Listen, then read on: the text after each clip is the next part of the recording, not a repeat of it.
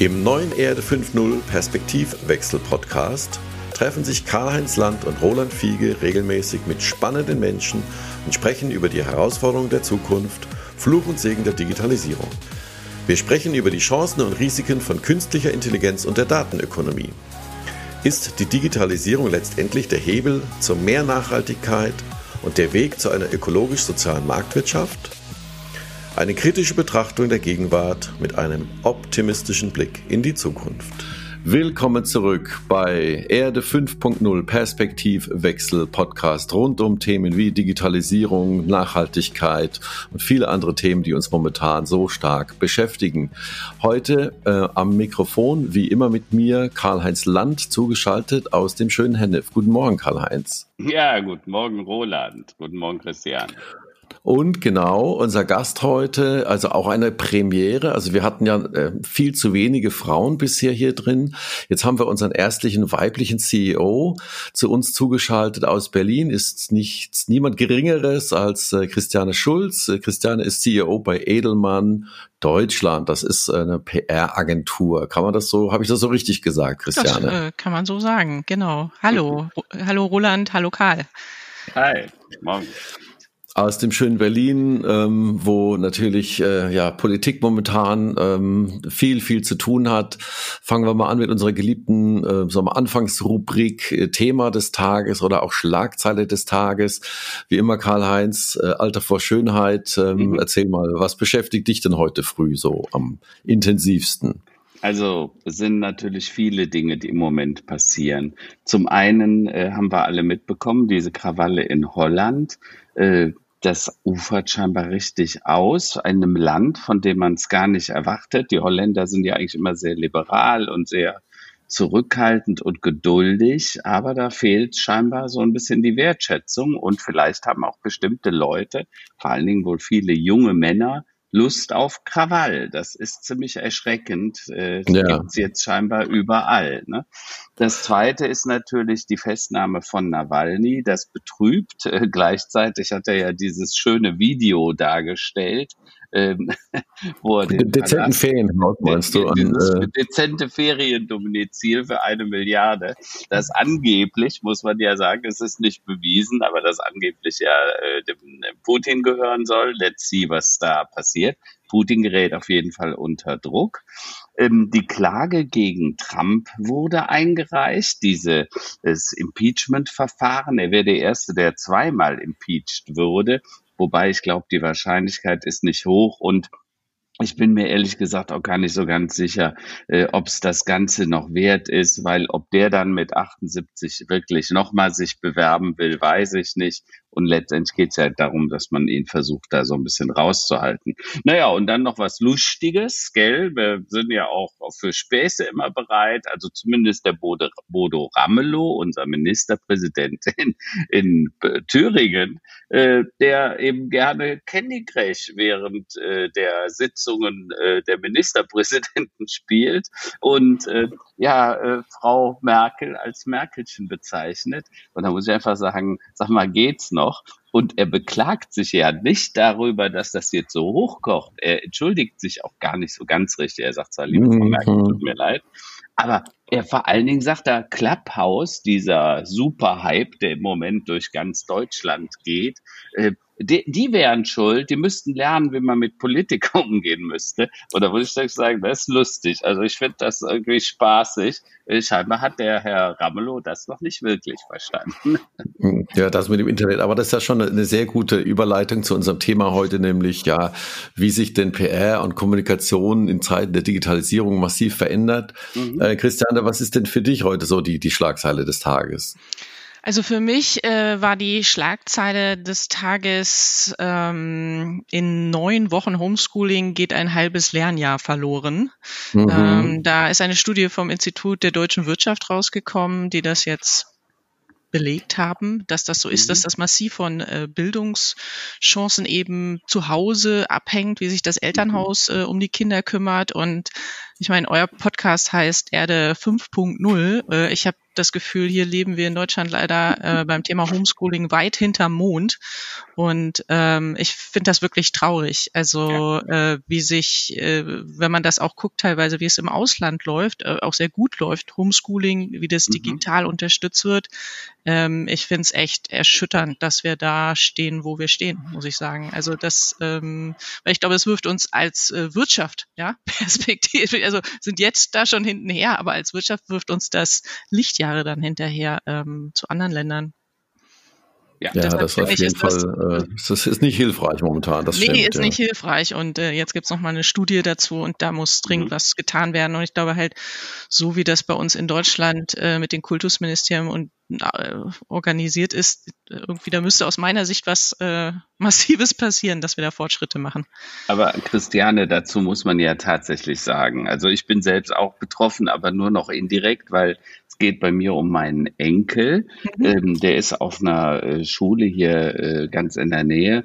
Und äh, die haben relativ kleine Klassen. Die haben zwölf Leute in der Klasse äh, und da funktioniert das hervorragend. Ähm, wohingegen, wenn man dann hört, was äh, mit den anderen Kindern im Moment so abläuft, auch die Infrastruktur, ne, dass eben die Kinder gar keine Laptops haben, ne, und die sich teilweise dann mit mehreren um einen Computer äh, reißen müssten, theoretisch. Ähm, das ist sicher ein Thema, aber das andere Thema ist, dass unser gesamtes Bildungssystem eine Reform bedurfte. Ne? Absolut. Weil ich sage immer, in zwei Bereichen, im äh, Punkto Kultur und im Punkto Bildung, hat eigentlich der Föderalismus nichts verloren. Er schadet offensichtlich dem System. Und äh, da muss man einfach mal ran. Äh, und das sollte man ändern, weil diese, diese Entschleunigung, dieses Chaos, was da passiert. Gestern hatten wir ein Jahr Corona. Und wenn wir dann überlegen, was äh, bisher gelernt wurde aus dem, das ist erschreckend. Mhm. Ja, wir haben schon öfter auf die, auf die Missstände und, und Lücken äh, hingewiesen. Und da ist es natürlich gerade mega akut. Und bei uns, wir sind natürlich auch betroffen. Nur gut, der Große ist halt erst in der ersten Klasse. Da denke ich mal, da geht das noch. Aber ich möchte mir gar nicht vorstellen, wenn die Kinder im Teenageralter sind oder Richtung ähm, ja, Abschlussprüfungen gehen oder Abschluss Prüfungen äh, sich vorbereiten müssen, ist natürlich wieder eine ganz andere Geschichte. Und ja, äh, da Bildungsgerechtigkeit ist hier natürlich jetzt auch schwierig, weil, weil Karl-Heinz, wie du schon gesagt hast, wenn es an Endgeräten fehlt oder zum Teil auch, ja gut, Internetzugang haben ja sicherlich die meisten, aber rein über irgend so ein Android-Handy sich beschulen zu lassen, das ist sicherlich auch nicht, nicht, nicht, äh, ja, nicht äh, zuträglich. Mhm. Ähm, für mich ist so eine Schlagzeile äh, der, der, des Tages im Grunde genommen eher so auch, also sorry, wenn ich jetzt so einen Downer bringe am Anfang, also das ist die reine, die, die, die Deutschland ist ja eigentlich immer so als überorganisiert und als sehr gut organisiert in der Welt äh, wahrgenommen, ja. Und äh, wenn wir jetzt so sehen, wie das, okay, jetzt äh, Impfstoffe zu wenig Material da, ähm, die Verträge werden nicht so eingehalten, wie es bestellt wurde, aber alleine der Prozess, sich anzumelden oder einen Termin zu bekommen, um sich irgendwann mal impfen zu lassen, lassen. Solche einfachen Dinge funktionieren ja nicht. Und da frage ich mich auch, wie sollen die, wie soll das hin, wie soll das gehen, wenn wir jetzt quasi mhm. nach einem Monat Impfung, ich glaube 1,9 Prozent der Bevölkerung geimpft haben. Ähm, wenn das so weitergeht, haben wir noch länger mit dem Thema ähm, zu tun. Das ist so ein bisschen für mich die Schlagzeile des Tages und, und wo ich mir auch denke, naja, also ähm, könnte besser laufen, könnte besser laufen. Absolut. Aber gut. Ähm, wollen wir mal in unser, in unser, äh, in unser Themenspezial einsteigen heute? Mhm. Wir haben ja das Thema Digitalisierung äh, und Kommunikation heute mal gewählt und haben uns deswegen die Christiane so als, als PR-Profi mit äh, rein äh, äh, eingeladen. Und äh, im Vorgespräch, Christiane, hatte ich ja mit dir gesprochen. Also so meine Vorstellung früher von PR, so klassische PR, die war ja immer, na, da schreibt quasi man äh, an einer Pressemitteilung und äh, dann verteilt man die über eine Presseverteilung Verteiler und die PR-Agentur, wenn die dann noch gute Beziehungen hat in ein, ein Medium hinein, dann schafft man es vielleicht, ein, sagen wir, seine Message dort entsprechend zu platzieren. Ich kannte mal einen äh, Unternehmenskommunikationsbeauftragten in dem Chemiekonzern, der sagte, also sein, sein Job ist es quasi, den CEO in die Financial Times zu bringen, ne, mit einem mit irgendeiner Aussage oder mit einem Artikel oder mit einem Interview idealerweise.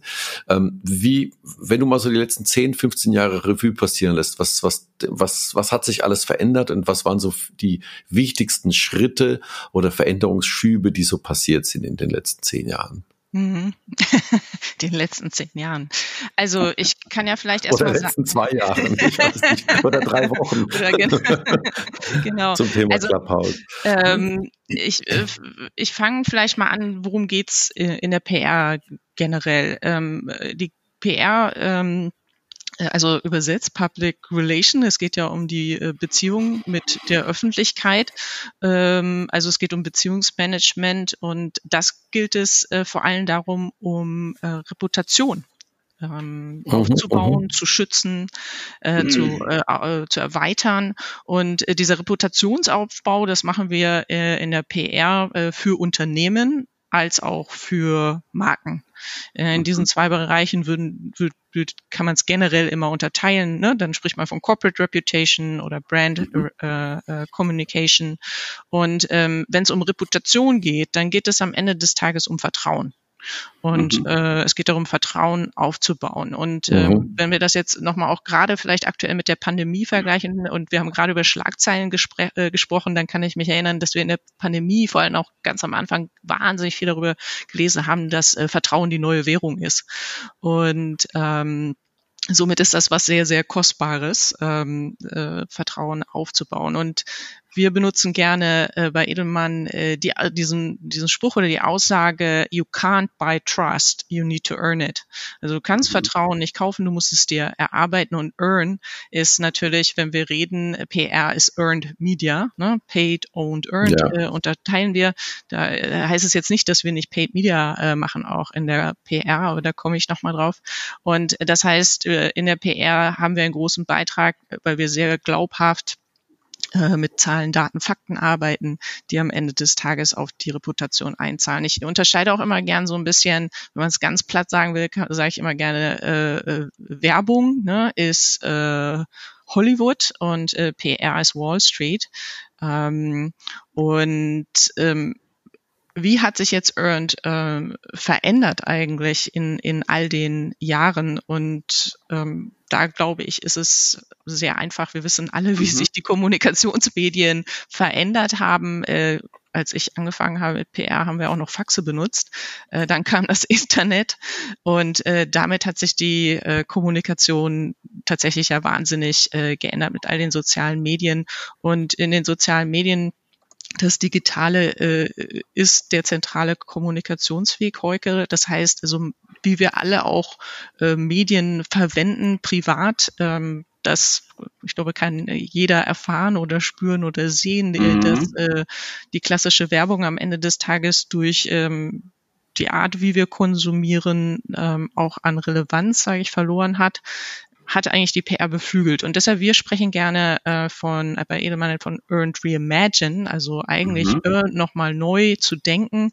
Und ähm, das wiederum ist ähm, in der Form, dass wir natürlich heutzutage äh, am Anfang steht immer ähm, Analytics, Zahlen, Daten auszuwerten, in, in, in, durch Planning in Strategie zu überführen, äh, auf der Basis eine äh, Kreation zu machen. Und auch hier reden wir oder formulieren wir es gerne als Earned Creative. Das heißt also äh, eine Idee, eine kreative Idee, die von sich heraus am besten schon äh, Kommunikation generiert, nämlich earned, äh, mhm. dadurch, dass Leute darüber berichten, es teilen und ähm, und dann eben diese Idee kanalneutral über die Kanäle, die relevant sind. Und ich würde jetzt mal sagen, aus dem Bauch raus heutzutage bestimmt 90 Prozent digital.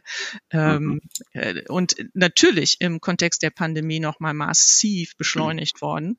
So, und mhm. äh, für mich ist das äh, PR eigentlich ähm, zu verstehen, wie kann ich Earned erzeugen, und dann aber mhm. alle Instrumente der klassischen integrierten Kommunikation äh, zu verstehen und einzusetzen, um am Ende des Tages ein gewisses Ziel, was eben mit der Aufgabenstellung einherging, äh, zu erzielen. Das mhm. ist für mich heutzutage äh, äh, PR. Jetzt muss man aber auch noch mal mhm. sagen, dass äh, und das ist glaube ich manchmal so ein bisschen das Schwierige, dass PR so vielfältig ist. Ne? Ich komme von der Corporate Kommunikation, hier kann ich Issue Management, Krisen, ich habe hier mhm. interne Kommunikation, ähm, gerade Transformationskommunikation im Merger and Acquisition Bereich. Ich mache mhm. äh, CEO Positioning. Es ist so facettenreich und im Brand mhm. äh, mache ich alles von äh, vor äh, Pre-Launch, Launch, Post-Launch, äh, Relaunch.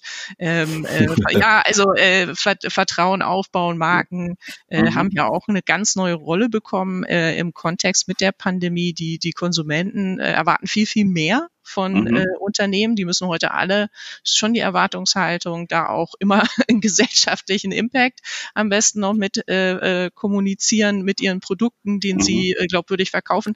Also äh, mhm. PR ist halt sehr, sehr breit. Und ähm, das alles hat sich, ähm, da gibt es einen Kern, der war immer gleich in der mhm. Kommunikation und durch die Instrumente, die kommunikative und die mhm. Digitalisierung hat sich viel verändert in den letzten Jahren. Christiane, dazu habe ich mal eine Frage. Also erstens, du bist eine der wenigen Frauen in diesem äh, Spiel und äh, du bist auch noch die CEOse des Ladens. Also du bist die Chefin vom Ganzen. Das ist ja schon mal bemerkenswert. Zweitens, äh, gerade haben wir ja schon rausgehört, du bist gleichzeitig scheinbar auch noch äh, neben, neben dass du Boss bist, bist du auch noch ähm, äh, Chefin von der Familie. Äh, also du hast auch äh, Family at Home, also Homeschooling ist ein Thema, das dich interessiert. Und äh, drittens, du sagst gerade, ja, der Konsument, der hat sich ja geändert, der will heute auch so ein bisschen anders rangeführt werden. Der will immer so einen Mehrwert. Also er will nicht nur wissen, ich kaufe das Produkt, sondern es ist auch noch irgendwie gut für die Umwelt, für die Natur und so weiter. Ähm, die Frage, früher haben wir ja immer, sind wir hingegangen und haben gesagt so, ja, im Marketing, da dürfen wir auch schon mal dem Hühnchen mit dem Hammer die Füße platt kloppen und dann verkaufen wir es als Ente. Hat ja keiner gemerkt. Heute merkt man das sehr schnell. Und jetzt die Frage, klopft ihr denn auch noch die Füße platt oder wie siehst du das? Weil du, du redest ja da auch über Werte. Hm. Ähm, vielleicht ähm also weil du jetzt das gerade mit den Hühnchen platt, äh, ja. also äh, es geht am Ende des Tages um, um Vertrauen und ich ja. äh, sage auch immer, gute Kommunikation kann ein schlechtes Produkt sehr schnell kaputt machen. Mhm. Ähm, das heißt, ähm, das sie, eine gute Messe. Ja, sie, also ähm, wenn eine Kommunikation besser ist als das Produkt, äh, dann mhm. funktioniert das nicht. Äh, aber mhm. da fällt mir ein kleiner Schwank ein, wenn ich den kurz erzählen kann. Ich habe äh, mhm. früher auch viel äh, im, äh, im ja, Systemgastronomie gearbeitet, unter anderem für mhm. KFC. Und habe mhm. Krisenkommunikation viel gemacht und da gab es auch immer äh, Peter, die ordentlich äh, demonstriert haben äh, mhm. vor einer Neueröffnung und dann sind die mit so einem Hühnchen, das so einen Schlachtball oben im Kopf äh, hatte, äh, vor dem Store auf und ab gelaufen. Interessanterweise hat das zu mehr Umsatz geführt an den Tagen, äh, weil die Passanten gar nicht so genau geguckt haben. Ähm, also äh, ich weiß nicht, ob wir sagen, so funktioniert Marketing manchmal auch, ähm, ist glaube ich eher die Ausnahme. Man muss sagen, äh, der Konsument hat sich äh, verändert auch, äh, mhm. gerade wenn wir heute hingucken, bei den jüngeren Zielgruppen, äh, den Millennials oder Generation Z, mhm. ähm, die sind wirklich anspruchsvoller geworden. Die mhm. hinterfragen die Dinge mehr. Und mhm. es gibt äh, teilweise äh, Unternehmen mit Produkten, die feststellen, dass sie für diese jüngeren Zielgruppen auf einmal nicht mehr relevant sind mhm. und, ähm, und diese Relevanz wieder erarbeiten müssen. Und dann muss man ganz stark verstehen, eigentlich, äh, was ist denn für die wichtig? Wie sieht denn die Kultur aus oder deren Kultur aus? Ne? Mhm. Und insofern kann ich sagen, sagen, ähm, äh, nee, es funktioniert heute nicht mehr, einfach nur die äh, Füße platt zu hauen. Dann ja. klappt das schon vom Hühnchen äh, zur okay. Ente, ähm, weil genau äh, das äh, wird so schnell entlarvt heute. Mhm. Ähm, mhm. Gerade von den, den jungen Zielgruppen, die machen, äh, teilweise mhm. ist das tatsächlich Trend und Kultur von denen, dass sie sich mhm. über diese, ich nenne es jetzt mal Fakes, an, an der Stelle äh, lustig machen, weil sie sie mhm. durchschauen. Ja, aber gleichzeitig haben wir es zu tun, gerade heute Morgen, ich habe heute Morgen alles Fernsehen angemacht, da kam im MoMA über so äh, Verpackungen, die einfach falsche Inhalte vortäuschen. Mhm. Da gibt es scheinbar eine ganze Menge. Absolut. Äh, unsere Freunde von Seitenbacher, die mit dem Müsli sozusagen, da gibt es natürlich noch viele andere auch, aber die haben die, die, Tüte, die war früher 1000 Gramm, jetzt ist sie noch 750 mhm. Gramm. Also eigentlich eine Preiserhöhung um 75 Prozent. Ne? Und wir akzeptieren das offensichtlich, also weil wir stimmen ja jeden Tag an der Kasse mit den Füßen auch sozusagen ab. Also könnten wir einfach sagen, kaufen wir nicht mehr. Punkt. Die sollen uns nicht veräppeln sozusagen. Und ähm, du sprichst jetzt aber von Vertrauen und von Purpose, also von, von Sinn. Wenn es keinen Sinn macht, dann geht's auch nicht mehr. Wo, wie stellst du das denn fest aus der Marketingperspektive, dass mhm. das so mhm. ist?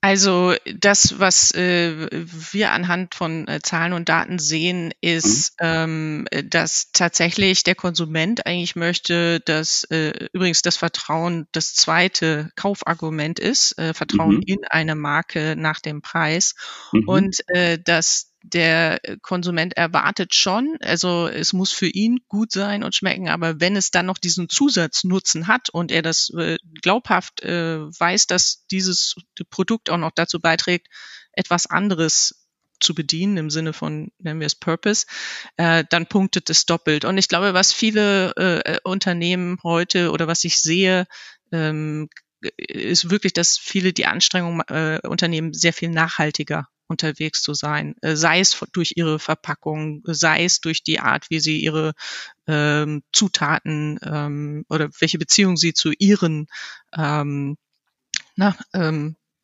Zulieferern haben, dass es mhm. regionaler mhm. ist etc. Äh, all das spielt eine Rolle und äh, das wird schon wahrgenommen und wertgeschätzt. Und ich mhm. glaube, schon, dass das äh, etwas ist, ich würde es schon auch als Trend sehen, der aus zumindest meiner Einschätzung etwas ist, der auch an der Stelle nachhaltiger ist und nicht mehr so schnell zurückgehen wird. Ähm, äh, Christiane, du hattest ja am Anfang gesagt, äh, PR hat ja viel auch mit Beziehungsmanagement zu tun. Mhm. Jetzt konnte man ja äh, früher, also wie das so klingt, ja, also bis vor einem Jahr, sehr gut auch Beziehungsmanagement auf Events ähm, ja. betreiben. Ne? Also so richtig face-to-face -face im Neudeutsch. Ähm, man sieht jemand auf der Bühne oder man trifft jemand beim Kaffee der, äh, oder man spricht einfach mal jemand an, den man schon öfter mal ansprechen wollte, den, den man da über den Weg läuft. Oder man trifft auch alte Bekannte, alte Kolleginnen und Kollegen wieder, das ist ja auch immer wichtig. Ähm, jetzt fällt das ja komplett weg. Mhm. Und äh, siehst du denn äh, in der gegenwärtigen Zeit durch die Pandemie ähm, irgendein Event-Konzept, also ein digitales Konzept, wo du auch nur ansatzweise sagst, ja, das könnte erfolgversprechend sein, weil es genau diese Komponenten auch vereint. Denn da arbeiten ja momentan viele dran, nicht nur Eventagenturen. Ähm, äh, wie kann man quasi das Format Event in die digitale Welt heben? Hast du da schon Ansätze gesehen, wo du sagst, da, das könnte was werden? Naja, also jetzt mit der Pandemie haben wir natürlich äh, viele äh, virtuellen Events gesehen. Ne? Das ist äh, alles in die virtuelle Welt verlagert worden und äh, mit unterschiedlichen Learnings, Erfahrungen und egal, ob man jetzt Zuschauer ist oder Beteiligter, es ist halt ein bisschen äh, schwierig, je nach Technik oder was man verwendet, äh, weil man eben das, was wir in dem Live-Event äh, haben, einfach mhm. äh, alle vermissen. Ne? Dieses, ich, ich kriege unmittelbaren Feedback, ich sehe Gesichter, ich kriege eine Stimmung mit und ich habe nicht, der Austausch ist ja auch zufällig, wenn ich auf ein Event treffe oder nicht, mhm. mitunter. Ne? Natürlich weiß ich vielleicht, wer da ist und wen ich sehen möchte, aber mhm. diese Zufall Zufallsbegegnungen, die finden nicht statt. Ich, mhm. ähm, ich äh, habe jetzt nicht das eine Event erlebt, wo ich gesagt habe, wow, das ist es jetzt für die Zukunft. Ich glaube äh, tatsächlich, äh, wenn die Chancen bestehen, äh, mit Impfungen und äh, die Pandemie äh, einigermaßen in den Griff zu geben, dass hybride Events vermutlich sicherlich äh, die Zukunft äh, sein werden. Ähm, ich glaube ähm, und ähm, da haben wir ja jetzt schon mal auch so, ich würde schon sagen, dass wir in den letzten Wochen in Deutschland einen Hype, zumindest in der Kommunikationsbranche, um Clubhouse gesehen haben. Das ist ja auch eine Form von Event, ne? äh, der rein auf Hören basiert. Und ich glaube, in der aktuellen Zeit, äh, das, was wir haben, das, was wir ein bisschen vermissen, wurde hier jetzt ganz gut äh, bedient, tatsächlich. Ähm, wie das weitergeht, wird man sehen. Ich habe äh, äh, als wir vorhin auch über die Krawalle in Holland gesprochen haben, und ich glaube, das ist, äh, oder du hast es Karl-Heinz kurz angesprochen, mhm. ähm, ich habe äh, früher äh, durchaus sehr viel meditiert und äh, auch, äh, also bei der Zen-Meditation, da gibt es so Wochen, wo man in, das nennt sich dann Session, äh, eine Woche lang meditiert und dann geht man auch in mhm. so eine mhm. Phase des äh, Schweigens. Und mhm. immer wenn dieses Schweigen vorbei war, dann ist da eine Energie explodiert. Mhm. Also weil die Leute so äh, ja sich austauschen wollten und man hat ja. das so förmlich gefühlt und ich habe so auch das Gefühl irgendwie, das ist so das, was in diesem Lockdown passiert. Ne? So ein bisschen, da werden wir jetzt alle so in, in so eine engere äh, Umgebung gezwungen und alle warten nur darauf, dass sie mit ihrer Energie raus können. Und ich könnte mir mhm. vorstellen, wenn wir die ersten Male wieder richtige Events haben, äh, dass das vielleicht auch eine, äh, tatsächlich oh, eine ja. ganz besondere äh, Energie sein wird. Das mhm. glaube ich allerdings auch. Da wird's, ich glaube, da wird es ziemlich wild zur Sache gehen. Im positiven Sinn. Ja, das kann ich mir gut vorstellen. Also das fand ich jetzt interessant, dass du sagtest, dass das Clubhouse ja offensichtlich dann ein gewisses Bedürfnis jetzt gerade befriedigt, also zusammenzukommen, miteinander zu reden, anderen zuzuhören oder vielleicht auch mal was sagen zu können äh, mhm. und sich quasi so über den Weg zu laufen. Ich habe gestern ein mhm. ganz interessantes Interview gehört.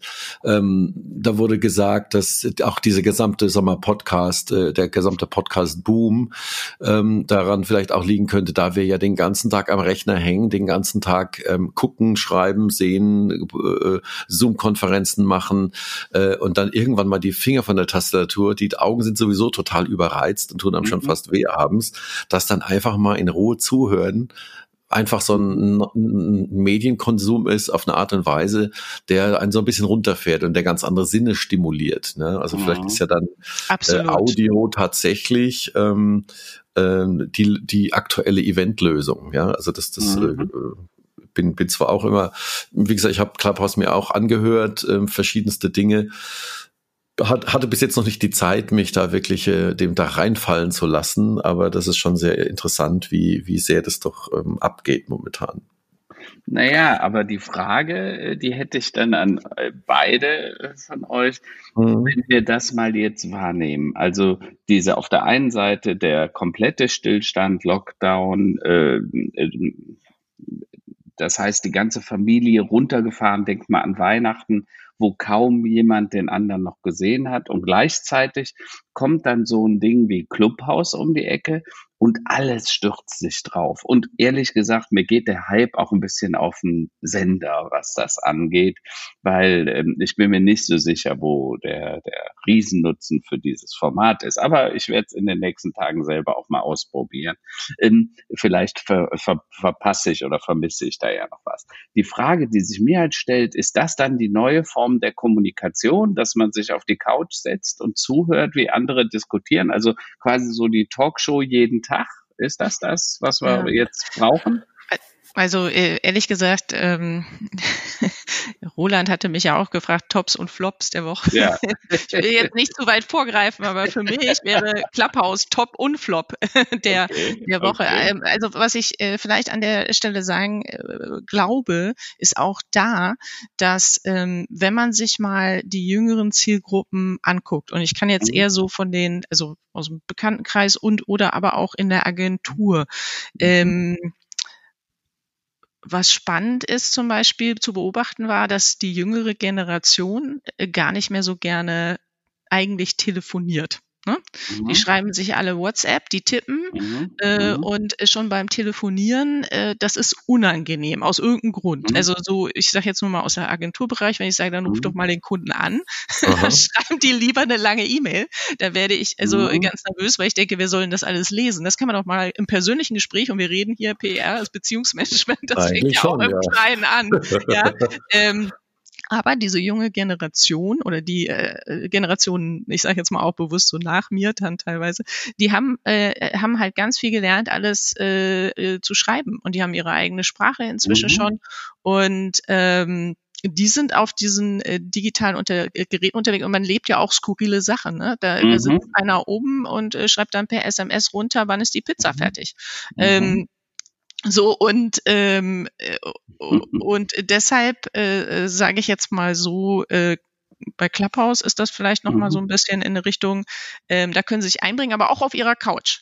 Also ja. äh, irgendwie andere schon, aber bitte nicht zu viele. ich weiß jetzt ja. nicht ganz, ob das stimmt. Ne? Ich bin, aber äh, das ist schon, da, da gibt es, wenn ich von der, dieser Veränderung der Kommunikation spreche, das sind auch äh, Dinge, die sich zukünftig auf die Kommunikation auswirken und deshalb diese, diese Nutzung dieser digitalen Medien mhm. und die andere Nutzung ich sitze auf dem äh, mhm. Sofa und auch nochmal, äh, auch eine interessante Studie vor einiger Zeit, äh, die also ich mhm. weiß es gar nicht, ob es äh, von Ernest Young war. Es war von einem mhm. Beratungsunternehmen, die gesagt haben, wie massiv sich auch äh, dieser Einrichtungsmarkt bei uns verändern wird, weil die Leute mhm. sich zu Hause, ich meine, Cocooning gab es immer schon ja. so ein bisschen, aber ja. wie sich das verändert. Also ich gehe gar nicht mehr so viel raus und die Frage ist, mhm. wie stark verändert sich das wieder zurück? Was bleibt? Mhm.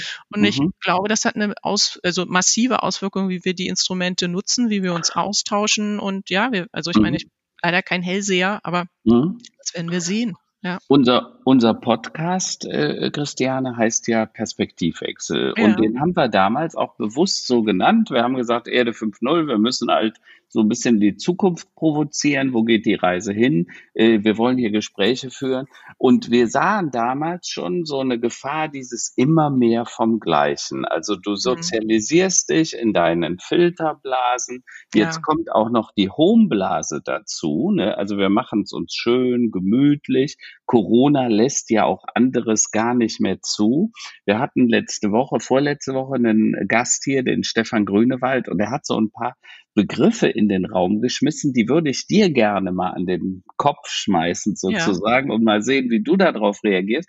Der sagte, früher hatten wir die sogenannten Wanderjahre bei den Handwerkern, damit wir Neues kennenlernten. Wir mussten uns austauschen, wir mussten das Gewohnte verlassen, wir mussten uns kritisch mit neuen Dingen auseinandersetzen. Denk an den Dachdecker, der dann vom Norddeutschland nach Süddeutschland ging oder in die Schweiz und so quasi auf die, auf die Walz, wie man das damals nannte um neue Dinge zu kümmern äh, und neue Dinge zu lernen, aber sich auch aus dem gewohnten Kulturkreis mal zu entfernen und später mit neuen Gedanken zurückkommen und neuen Erfahrungen. Mhm. Und ähm, er sagte, und dann kam das Handy, die Digitalisierung. Er sprach dann vom sogenannten Absolutismus, ne? also dass du alles mit der App, mit deinem Handy machen kannst, also alles außer Hände waschen sozusagen.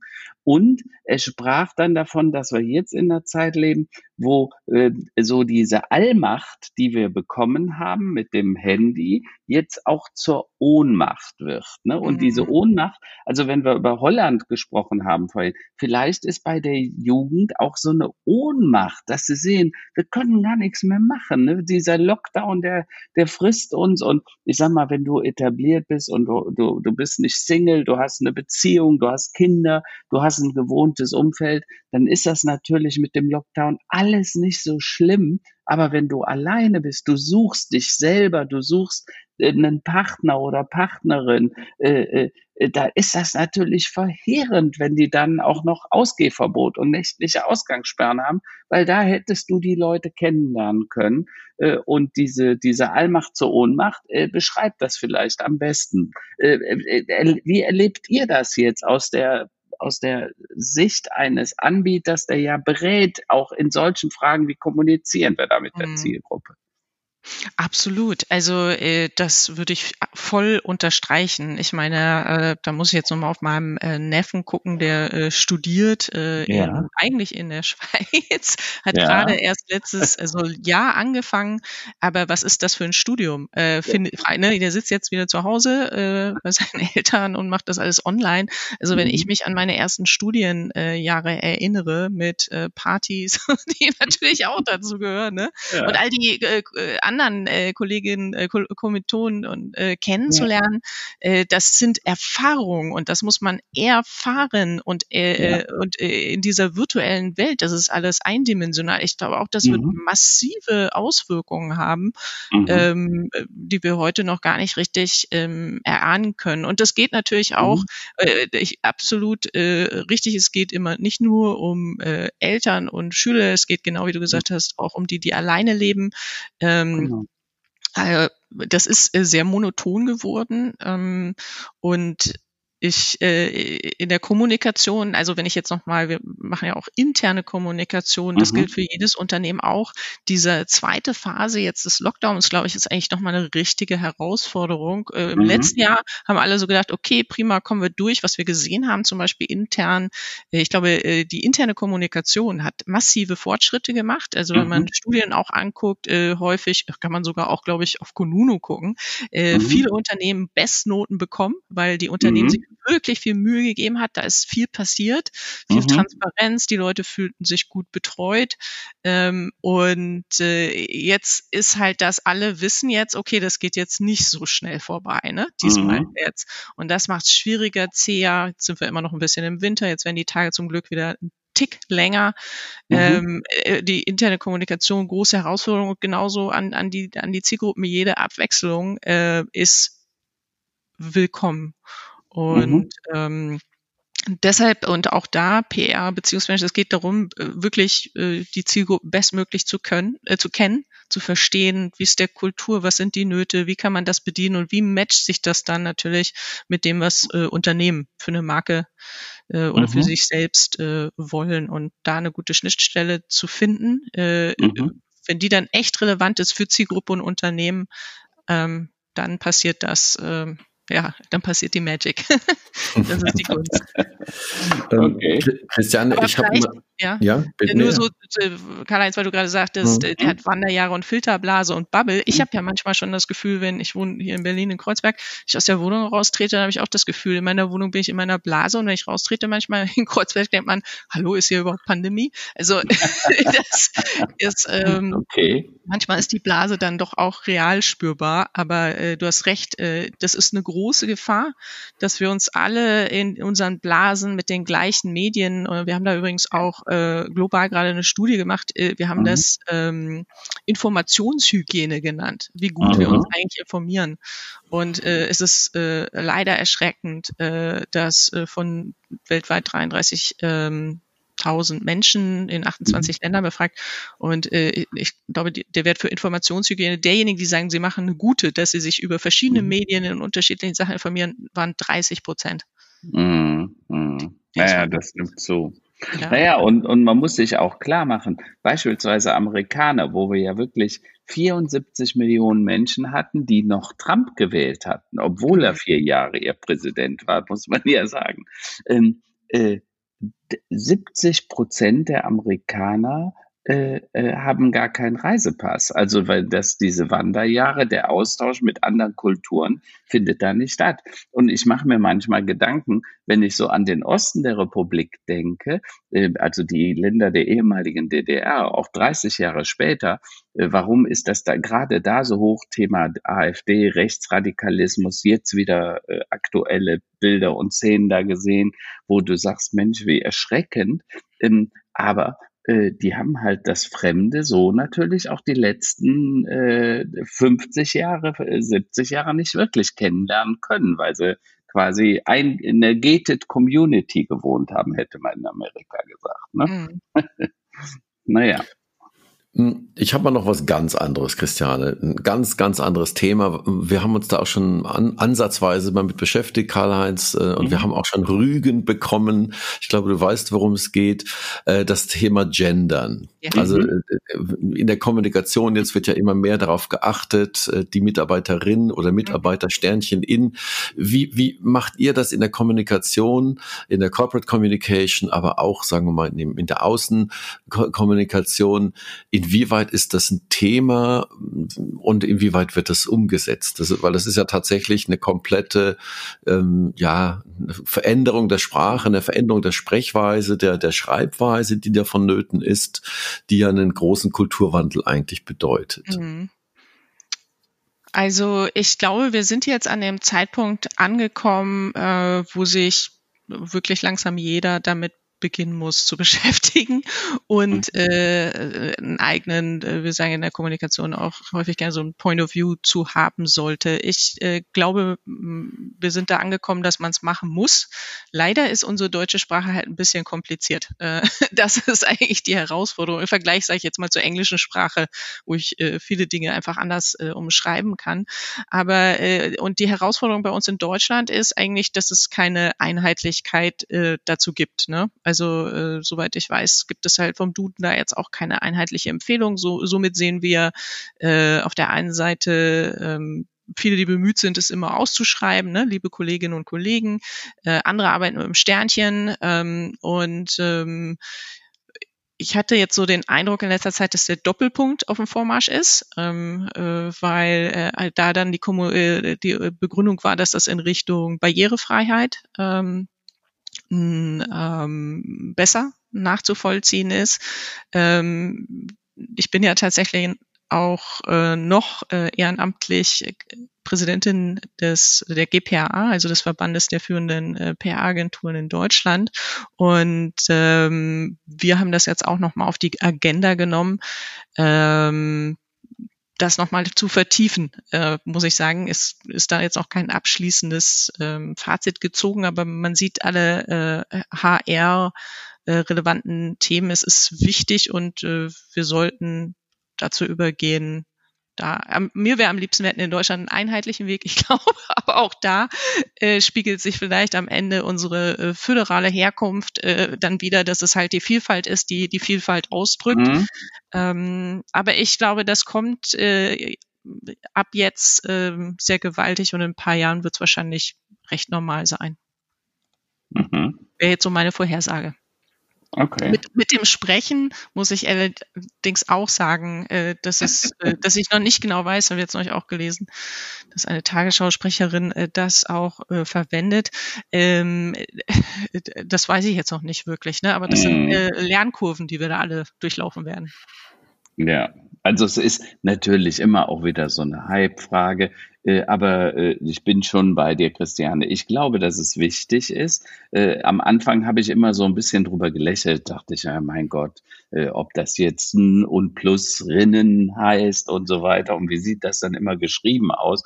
Aber ich glaube, was ich unterschätzt habe, ist die Bedeutung in der Wahrnehmung. Ne? Das war einfach, es, allein dadurch, dass so viel drüber gesprochen wird oder deutlich mehr drüber gesprochen wird, äh, dadurch entsteht auch was Neues. Und das, glaube ich, ist das Wichtige. Ähm, und äh, aus meiner Sicht, wir sollten die nächste Diskussion, die auch schon läuft, ähm, äh, wann werden denn die Frauen genauso bezahlt wie die Männer? Ne? Weil Tatsache ist ja heute noch, dass im Schnitt, ich glaube, 20 bis 30 Prozent kriegt der Mann mehr für denselben Job. Und da muss man sich einfach fragen, das ist ja auch was mit Gendern. Äh, das Thema sollte man jetzt auch mal ein bisschen breiter in die Öffentlichkeit tragen.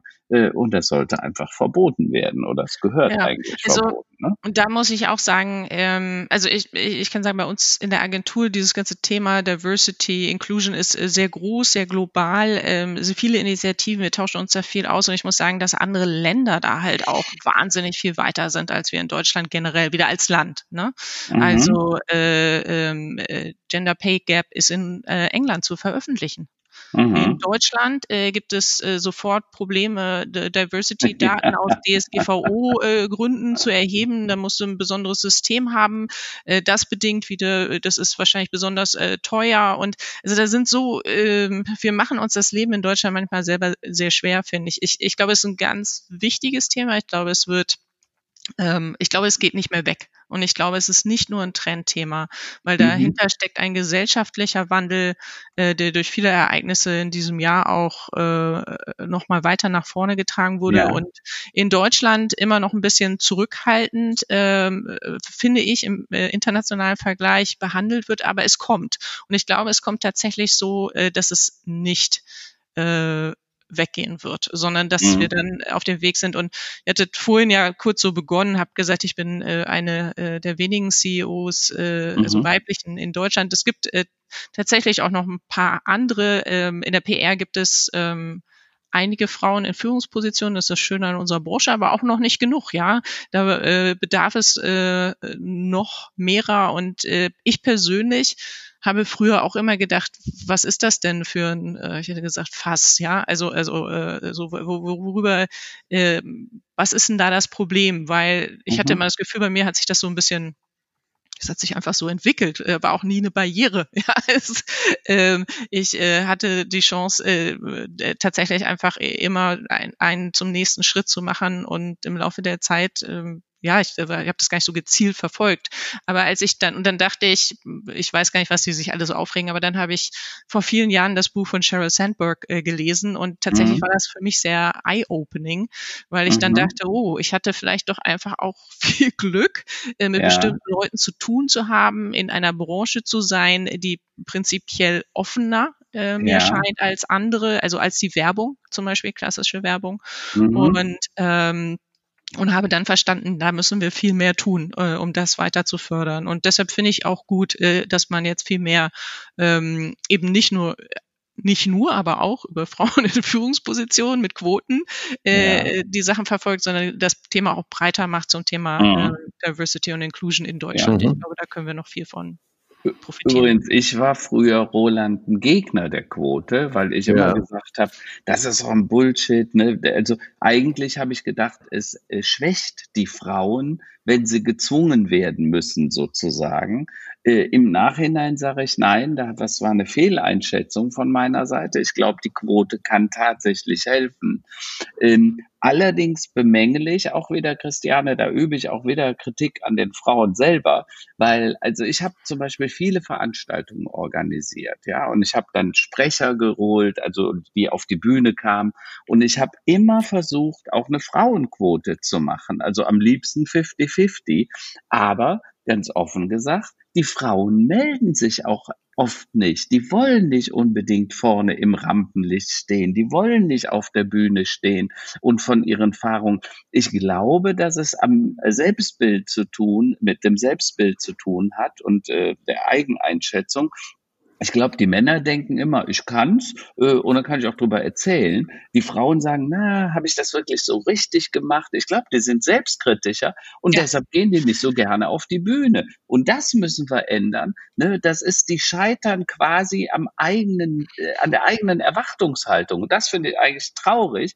Und das, obwohl sie ja oft tatsächlich nachgewiesenermaßen sogar besser sind als mhm. die Männer. Ja, also ja. da würde ich dir insofern recht geben, dass es so auch ein bisschen meine erlebte Erfahrung ist, dass Männer sich da eher hinstellen und ich sage jetzt mal aus meiner Sicht einen auf dicke Hose machen und dahinter ist, ist gar nicht so viel, ja. äh, was dann an Substanz ist.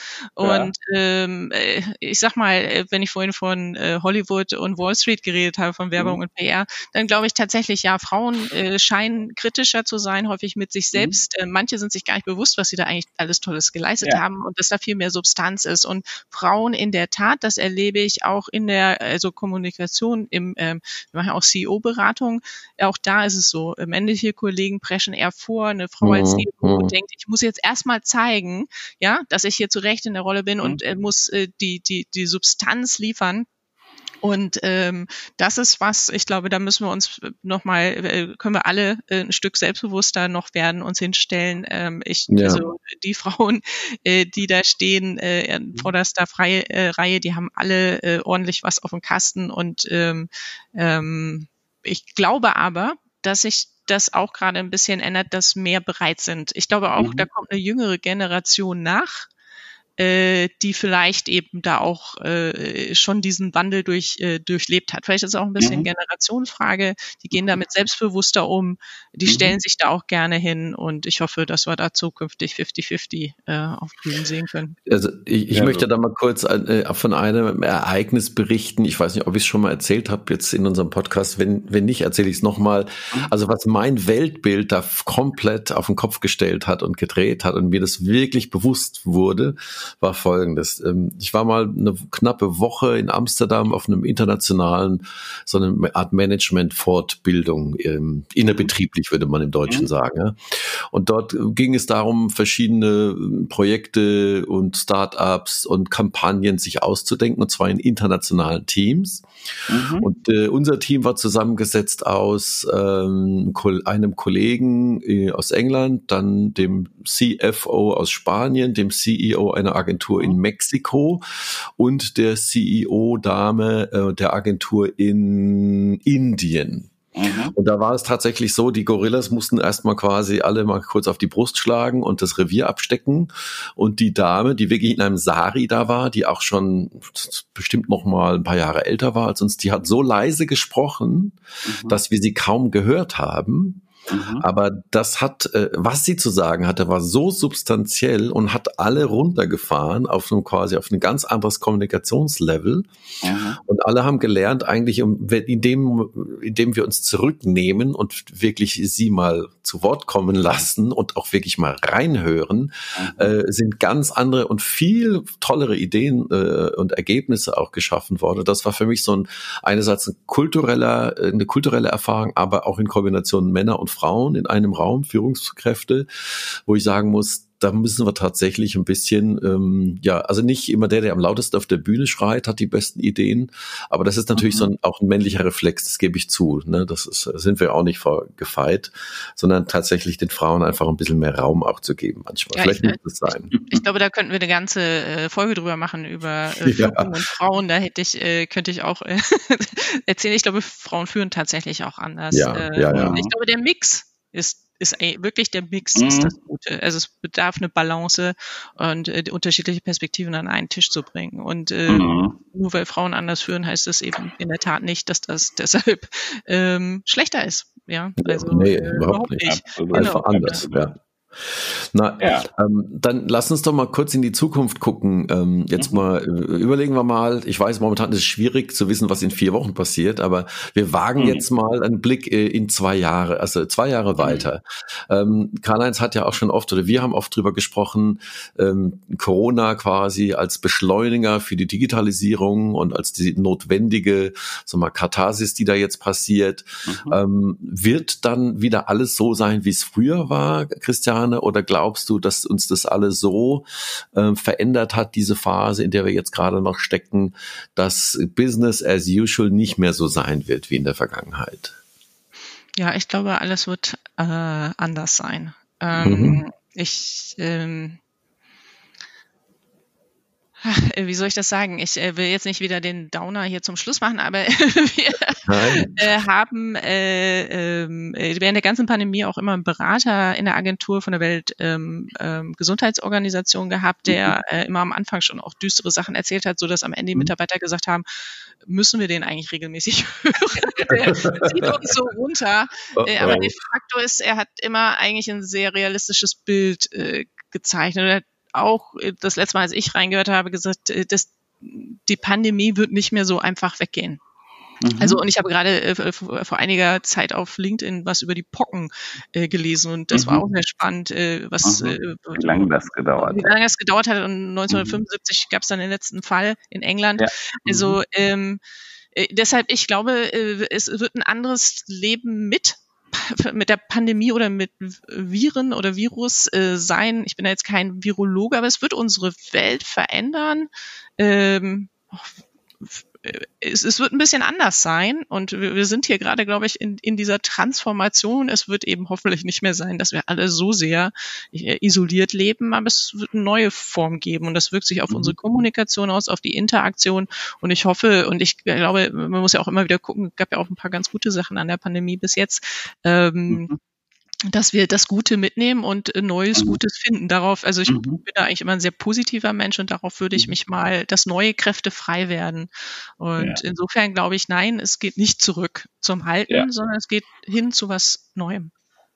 Aber Christiane, wenn ich das vielleicht kommentieren darf. Also erstens, ich finde es ja immer wichtig, dass man Perspektivwechsel beide Seiten hört. Also die, die vielleicht sagen, oh, das wird schlimmer, als man denkt.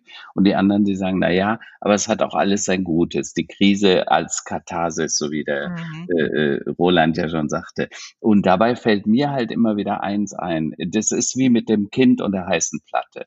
Ähm, wir haben ganz viele Krisen, äh, Umwelt, Klima, äh, Mikroplastik in den Weltmeeren, wachsende Ungleichheit. Wir haben über Geschlechterungleichheit, aber wir reden natürlich auch über eine Welt, die Vermögensungleichheit geht immer weiter auseinander. Die Schere, die einen immer reicher werden, die anderen, die, die gar nichts mehr haben. Die Pandemie, was die für eine Katastrophe biblischen Aussaßes für die dritte Welt ist, das können wir uns ja noch gar nicht vorstellen. Der, der Gerd Müller, unser äh, Entwicklungshilfeminister, der spricht da immer von und es wird kaum gehört, was er sagt.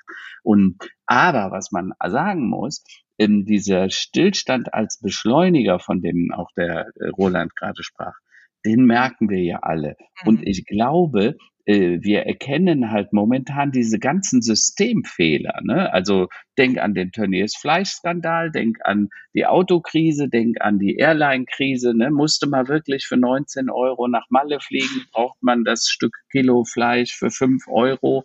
Äh, oder hätte es nicht auch 6 oder 7 Euro sein dürfen? Ne?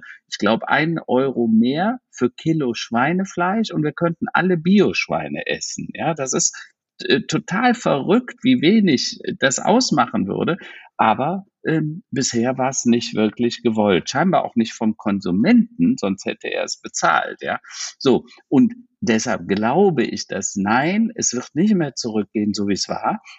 Aber es wird anders sein. Und wir müssen uns einfach an diese, dieses Anderssein gewöhnen äh, und dann gucken, dass wir das Beste daraus machen. Weil vieles von dem, was wir vorher gemacht haben, mit dieser Wachstumseuphorie und äh, Money, Time is Money und so weiter, ich glaube, da ändert sich viel im Bewusstsein von vielen Menschen. Und ich glaube, dass dieses Streben nach Sinn und Sinnökonomie äh, ja. dass das jetzt kommt. Und das ich, macht mich eher hoffnungsfroh. Ja. Deshalb glaube ich, ja, schmerzhaft der Wandel, aber er wird nachher positiv sein. Hm. Ich würde vielleicht, ich würde es mal so umschreiben, vielleicht sehen wir eine neue Form von Qualitätswachstum für ja. uns als Wirtschaft äh, und auch für Einzelne, genau. für uns Einzelne. Genau. Werte, Qualität ne, und weniger ist mehr. Also Qualitätswachstum als Begriff gefällt mir sehr gut. Äh, also ja. wir haben ja auch schon über die Grenzen des Wachstums gesprochen. Ich glaube, das haben wir jetzt alle erlebt, dass diese sinnlose ähm, immer weiter, immer mehr, das, da sind wir jetzt an der Sackgasse angekommen. Also das ist ein sehr, sehr schöner Begriff. Na, dann kommen wir auch zu unserer abschließenden Rubrik, äh, zu den mhm. äh, allseits beliebten Tops und Flops der Woche.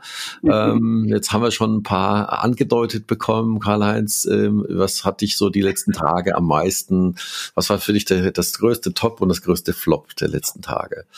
Also, äh, ich kann es euch ja sagen, ich gestehe es. Ich habe am Sonntag meinen 59. Geburtstag gefeiert und es war nur meine Tochter und ähm, äh, mein Enkel war da und natürlich meine Frau und der Schwiegervater, der ja bei uns im Haushalt lebt. Wir haben uns also akkurat an die Vorgaben mhm. äh, der Regierung gehalten. Und es war ein sehr schönes Geburtstagsfest, muss ich sagen. Wir haben sehr schön gesprochen, diskutiert, war halt ganz anders und, und es ja. hat mich wehgetan. Also das muss ich auch sagen. Ich, ich freue mich zwar und hoffe, dass der 60. dann vielleicht doch mal wieder ein bisschen anders gefeiert werden kann. Schön wär's, ne, mit vielen Freunden, Roland, ne, dann, dann wirst du vielleicht auch dabei sein. Aber äh, es war schon was Besonderes. Äh, das muss man sagen. Auch das Weihnachten und Silvester war schon besonders. Und ähm, das ist auch gleichzeitig so ein bisschen, dann rede ich über den Flop. Denn auf der anderen Seite, ich habe mir für dieses Jahr vorgenommen, dass es eine Entschleunigung gibt, weil die letzten äh, zehn Monate waren bei mir ganz schön rasant und ich habe gesagt, Mensch, du musst auch mal ein bisschen auf die Bremse gehen. Die Entschleunigung hat bei mir nicht ge ge ge geklappt bisher. Äh, das muss ich mir noch vornehmen, da arbeiten wir dran. Vielleicht ein bisschen mehr Meditation oder so. Aber das waren so meine beiden Tops und Flops. Also insofern, ich gehe eigentlich ganz positiv in dieses Jahr. Das klingt doch gut. Und Christiane, du hattest schon was angedeutet in, in Richtung Clubhouse ähm, oder gibt es bei dir noch andere Tops und Flops, die dir so über den Weg gelaufen sind? Nee, also wirklich, ich hatte doch mal drüber nachgedacht, eigentlich so so für mich, äh, auch wenn es jetzt nicht ganz brand äh, letzte Woche, aber eigentlich Clubhouse schon als Top und als Flop, weil ich vorhin gesagt habe, mhm. es ist ein mhm. äh, interessanter neuer Kanal, es ist äh, äh, ein gutes Format eigentlich zum Austausch, gerade jetzt, worüber wir geredet haben, eben nicht mehr immer nur vom Bildschirm, sondern mal einfach nur hören. Ja, mhm. äh, auch die Menschen sprechen zu hören, sich auch selber einschalten zu können, wenn man möchte. Aber für mich auf der anderen Seite ein Flop, weil ich meine, wie kann jetzt ein Startup in einer Zeit wie heute, wo wir so viel mhm. eigentlich in der Historie gelernt haben über Facebook zum Thema äh, DSGVO, äh, mhm. was ist da wichtig und äh, also wie kann das so launchen in Deutschland, frage ich mich, mhm. ja, äh, nichts mhm. erfüllen. Ähm, mhm. Und auf der anderen Seite äh, eben auch äh, ein bisschen Flop, weil ach, bei uns in Deutschland oder vielleicht auch weltweit, das kann ich nicht beurteilen, so, aber uns fehlt so ein bisschen die Diskussionskultur. Mhm. Und eine wirklich gute Form äh, von Diskussion, qualitativ hochwertig, insofern noch ein bisschen flop, aber daran können, mhm. kann man ja arbeiten. Ne? Die Sachen kann man, können sie besser machen. Und insofern hätte ich jetzt mal gesagt, Clubhouse sowohl top als auch flop äh, in dieser Woche für mich. Fair point dann äh, möchte ich auch mit, mit einer äh, positiven Note äh, heute beenden. Äh, eine der, der mm, Schlagzeilen oder Meldungen, die mir so das Lächeln ein bisschen ins Gesicht getrieben hat, war letzte Woche die Tatsache, dass wohl sehr viele so Work-and-Travel-Studenten, die zum Beispiel in Bali oder in Australien quasi feststecken und wo die Rückflüge so bis auf weiteres erstmal wegfallen, mhm. denen so langsam das Geld ausgeht, ja. dass es da jetzt groß angelegte Kampagnen gibt, so nach dem Motto Adopt a Foreign Student sind. ähm, also dass man quasi, äh, äh, sagen wir mal, äh, Work and Travel heißt dann jetzt quasi Work and Work. Mhm. und nirgendwie, äh, auf keine andere äh, Art und Weise kann man ja ein Land besser kennenlernen, als tatsächlich dort auch zu arbeiten. Das heißt, dort gibt es Jobs auf Farmen und in anderen Bereichen, wo äh, jetzt Studenten ähm, also ja entsprechend arbeiten können und ihr, ihr äh, Kosten und Logis abarbeiten, so wie das vor vielen, vielen Jahren vielleicht auch schon mal war, ähm, fand ich ganz äh, amüsant und ähm, weiterer äh, Top der Woche tatsächlich. Es wird ja wieder heller. Äh, wir haben zwar noch jetzt Januar, Ende Januar, aber so man sieht schon morgens so ein bisschen Licht und man sieht auch nachmittags und ein bisschen abends, länger Licht. Ja, und das ist doch für mich schon ein riesen äh, Vorteil. Also das ist, äh, wir aus diesem dunklen Tunnel rauskommen. Ähm, und so ein bisschen der Frühling sich schon, da ist noch nicht äh, angedeutet, aber man kann schon erahnen, dass er auch wieder kommt. Insofern möchte ich äh, heute nur mit Tops enden. Super. Ja. Prima. Dann vielen Dank, äh, Christiane, für deine Zeit ja, und auch vielen Dank, Karl-Heinz. Ja, und vielleicht machen wir mal ein Special zum Thema ähm, Führungskultur, weibliche Führungskultur. Ja, absolut, sehr, sehr gerne. Idee, ich bin dabei. vielleicht finden wir noch eine andere äh, weibliche Führungskraft und dann, dann können wir da, ähm, können wir uns dann ganz zurücknehmen und die, die, die Damen dann einfach sprechen lassen. Ja. Ja. Prima. Okay. okay. alles Gute. Also, danke. Bis bald. Dank. Bis demnächst. Tschüss. Tschüss. Ciao. Bis gerne. Roland. Ciao. Ciao.